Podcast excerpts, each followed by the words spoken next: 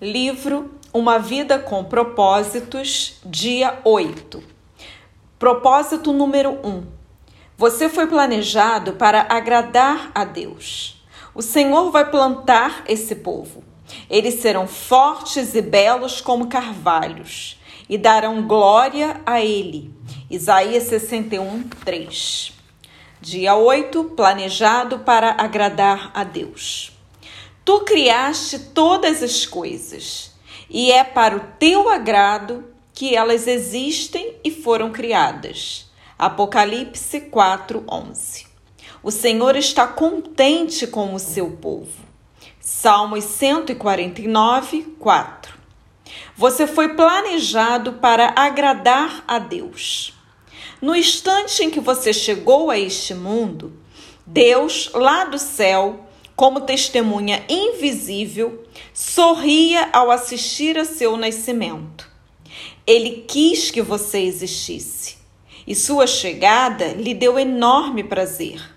Deus não precisava criar você, mas decidiu criá-lo para satisfação dele. Você existe para benefício, glória, propósito e prazer de Deus.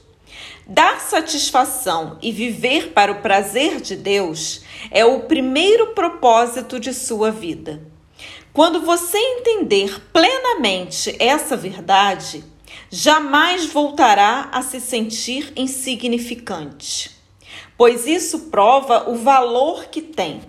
Se você é assim, importante para Deus, e se ele o considera valioso o suficiente para mantê-lo consigo por toda a eternidade, como você poderia ser mais importante do que já é? Você é um filho de Deus e proporciona prazer ao coração dele, mais que qualquer outra criatura. A Bíblia diz: Deus já, já havia resolvido que nos tornaria seus filhos por meio de Jesus Cristo, pois este era o seu prazer e a sua vontade. Efésios 1, 5. Um dos maiores dons que Deus lhe concedeu foi a capacidade de apreciar o prazer. Ele o criou com cinco sentidos e emoções, para que você pudesse experimentar essa sensação. Ele deseja que você aprecie a vida, não que apenas a suporte. O motivo pelo qual você pode sentir prazer é que Deus o fez à sua imagem. Com frequência, esquecemos que Deus também tem emoções. Ele possui sentimentos intensos.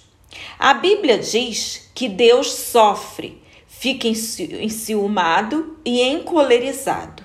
Sente compaixão, piedeza, tristeza e comiseração, bem como alegria, regozijo e satisfação. Deus ama, sente prazer, exulta, desfruta e até mesmo ri. Gênesis 6, 6, Êxodo 25, Deuteronômio 32, 36, Juízes 2, 20, 1 Reis 10, 9, 1 Crônicas 16, 27, Salmos 2, 4, 5, 5, 19, 19, 18, 19, 35, 27, 37, 23, 103, 13, 104, 31, Ezequiel 5, 13, 1 João 4, 16. Dar prazer a Deus é o que se chama adorar. A Bíblia diz: o Senhor se agrada somente daqueles que o adoram e confiam em seu amor.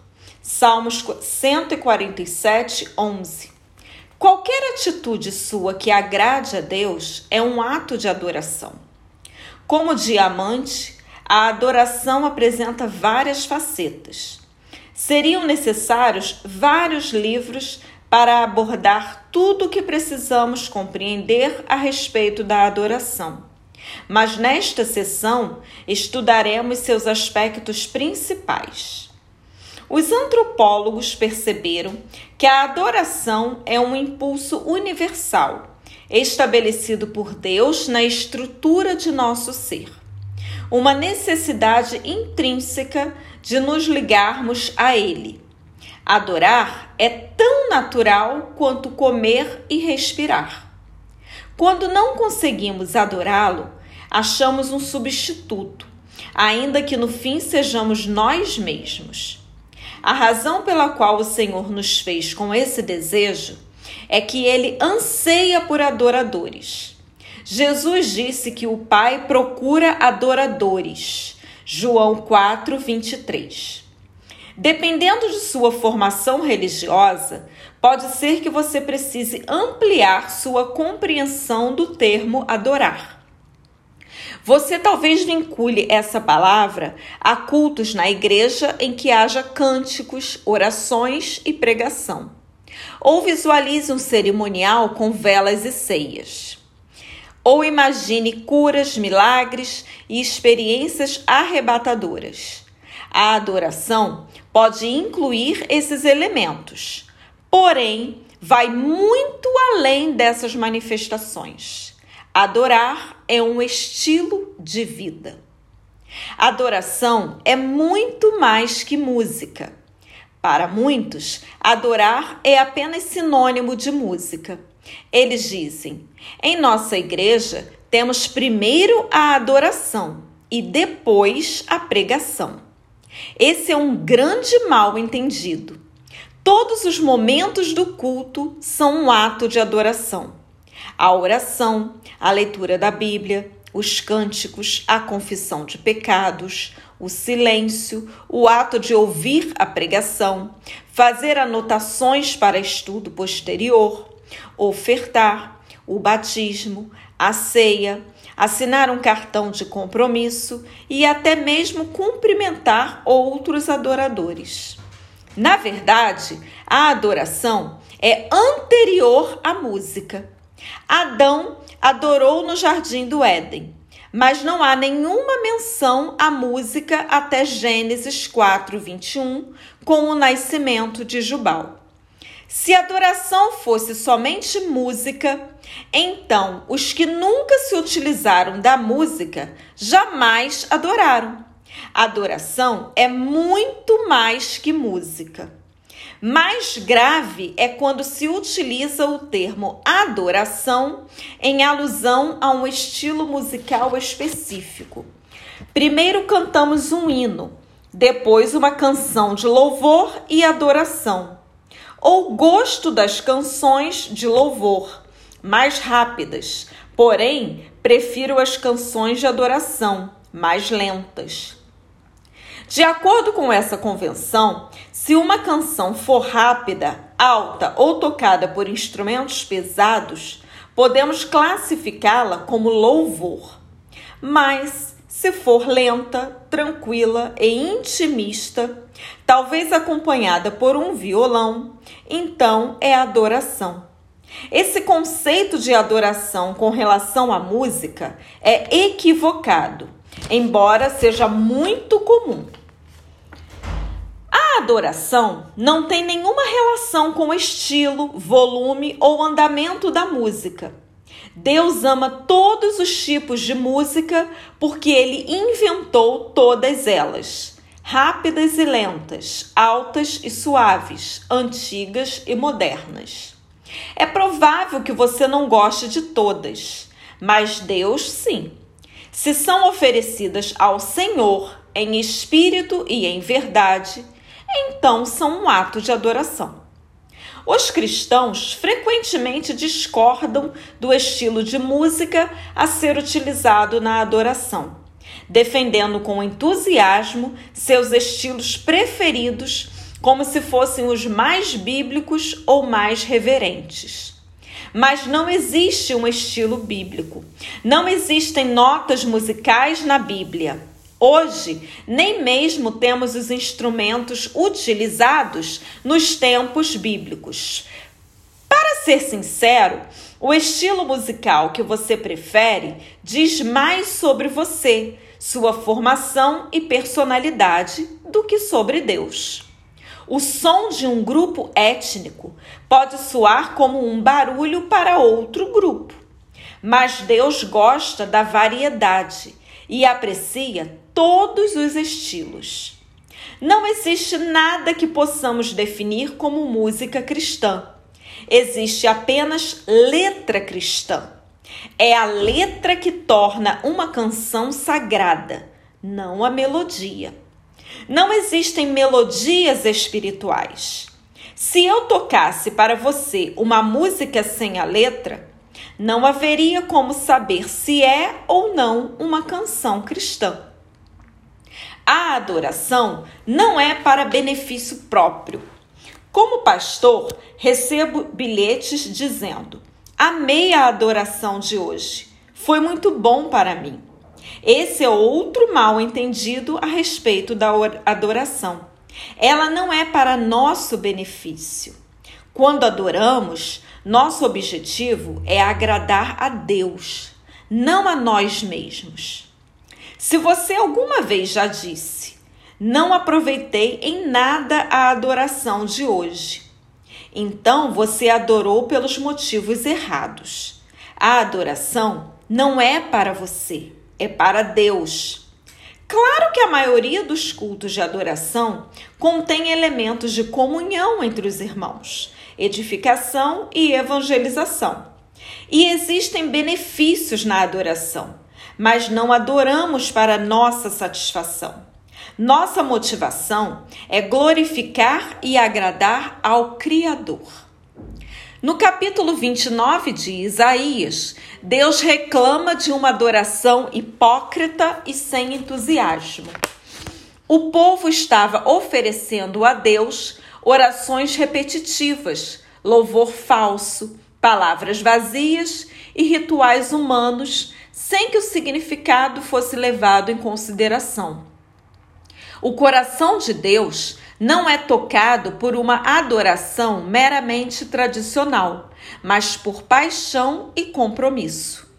A Bíblia diz: Esse povo se aproxima de mim com a boca e me honra com os lábios, mas o seu coração está longe de mim. A adoração que me prestam é feita só de regras ensinadas por homens. Isaías 29, 13. A adoração não é parte de sua vida, é sua vida.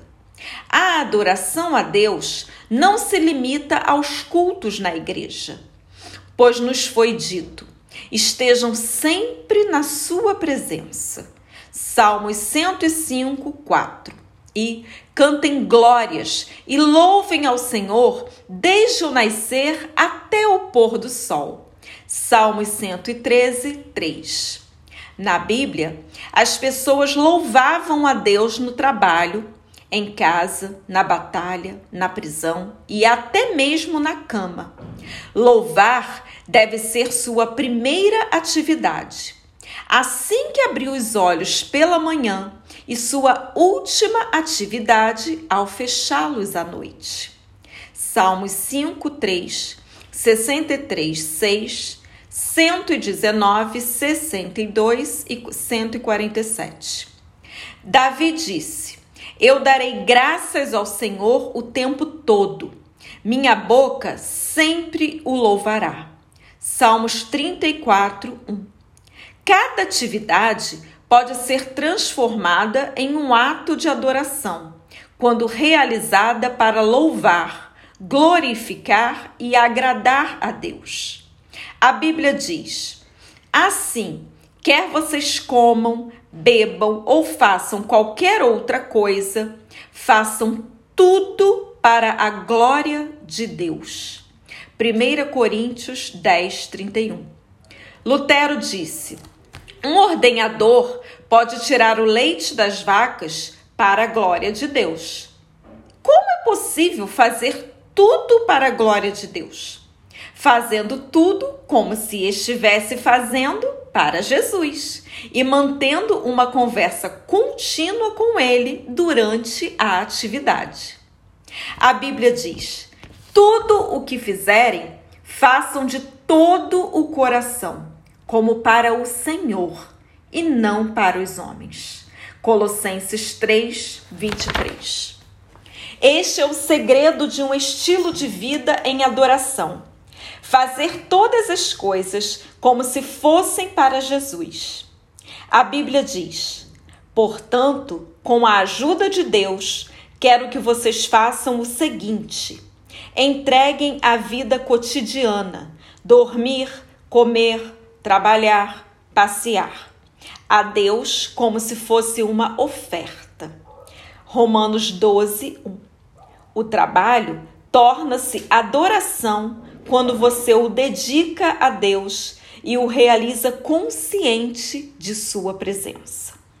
Logo que me apaixonei por minha esposa, pensava nela o tempo todo. No café da manhã, dirigindo para a escola, assistindo às aulas, na fila do supermercado, abastecendo o carro. Eu não conseguia parar de pensar nessa mulher. Constantemente falava comigo mesmo a respeito dela e ficava pensando nas coisas que eu mais amava nela. Isso me fazia sentir perto de Kay, mesmo quando estávamos separados por vários quilômetros de distância e frequentávamos faculdades diferentes. Pensando nela constantemente, eu estava permanecendo no seu amor. A verdadeira adoração reside nisto: apaixonar-se por Jesus. Dia 8. Pensando sobre meu propósito de vida. Tema para reflexão: Fui planejado para agradar a Deus. Versículo para memorizar. O Senhor está contente com o seu povo. Salmos 149, 4. Pergunta para meditar. Tarefa simples eu poderia começar a fazer como se fosse diretamente para Jesus?